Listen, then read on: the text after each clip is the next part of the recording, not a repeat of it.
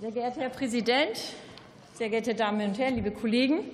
Wir haben ja nun schon allerhand Emotionales hier die ganze Zeit gehört zum vorliegenden Antrag. Meine Kollegin Lina Seitzel hat zum Glück auch noch mal ein paar Fakten zwischendurch reingebracht. Das hilft ja immer. Und dieser Antrag, der hat nur zwei Seiten, aber ist überproportional und leider erwartungsgemäß mit jede Menge unbestimmten Rechtsbegriffen gestückt. Sei es die Bestandsreduzierung auf ein erträgliches Maß. Wer definiert das? Was ist das? Erst mal zuhören, bevor man sich aufregt. Dann, welche Messwerte? Was ist erträglich? Den Problemwolf. Der Problemwolf an sich ist auch noch nicht definiert. Wie soll das sofort umgesetzt werden? Sofort entnehmen? Fragen Sie mal die Jäger, wie lange das dauert, um da hinterherzukommen. Und bei Bären ich komme auch aus Niedersachsen. Ich kenne die Problemlage. Und bei Bären reicht offenbar in dem Antrag die reine Existenz. Und ich stelle mir gerade, so wie es definiert wurde, einen übergriffigen Bär vor. Was ist das? Auch bei den Begrifflichkeiten wie zum Beispiel Volksgesundheit steht da drin, da kriege ich aber ein massives Störgefühl. Und von zwölf aufgeführten Punkten sind drei in der Umsetzung, drei rechtlich jetzt schon möglich, vier rechtswidrig, einer bereits erledigt und einer völlig sinnlos. In der zuvor erläuterten, in der Debatte erläuterten Maßnahmen wird in diesem Jahr noch ein Gesamtpaket mit Abstimmung zwischen Ministern, den Ländern und der EU-Ebene erarbeitet.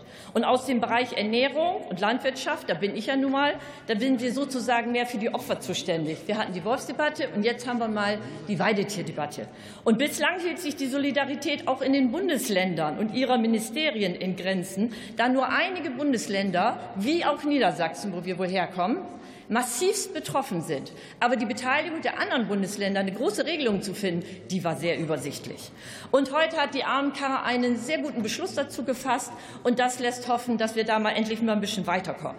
Und immer noch dauert es endlos, bis Ergebnisse der Genanalyse vorliegen. Die Kapazitäten hierfür hätten schon längst seit Jahren ausgeweitet werden müssen. Wir warten immer noch gespannt auf das Gutachten zu Deich- und Steillagen. Das soll ja wohl demnächst mal kommen. Und die Möglichkeiten der Beweislastumkehr sind ebenfalls zu prüfen. Das wäre eine erhebliche Entlastung auch für die Tierhalter.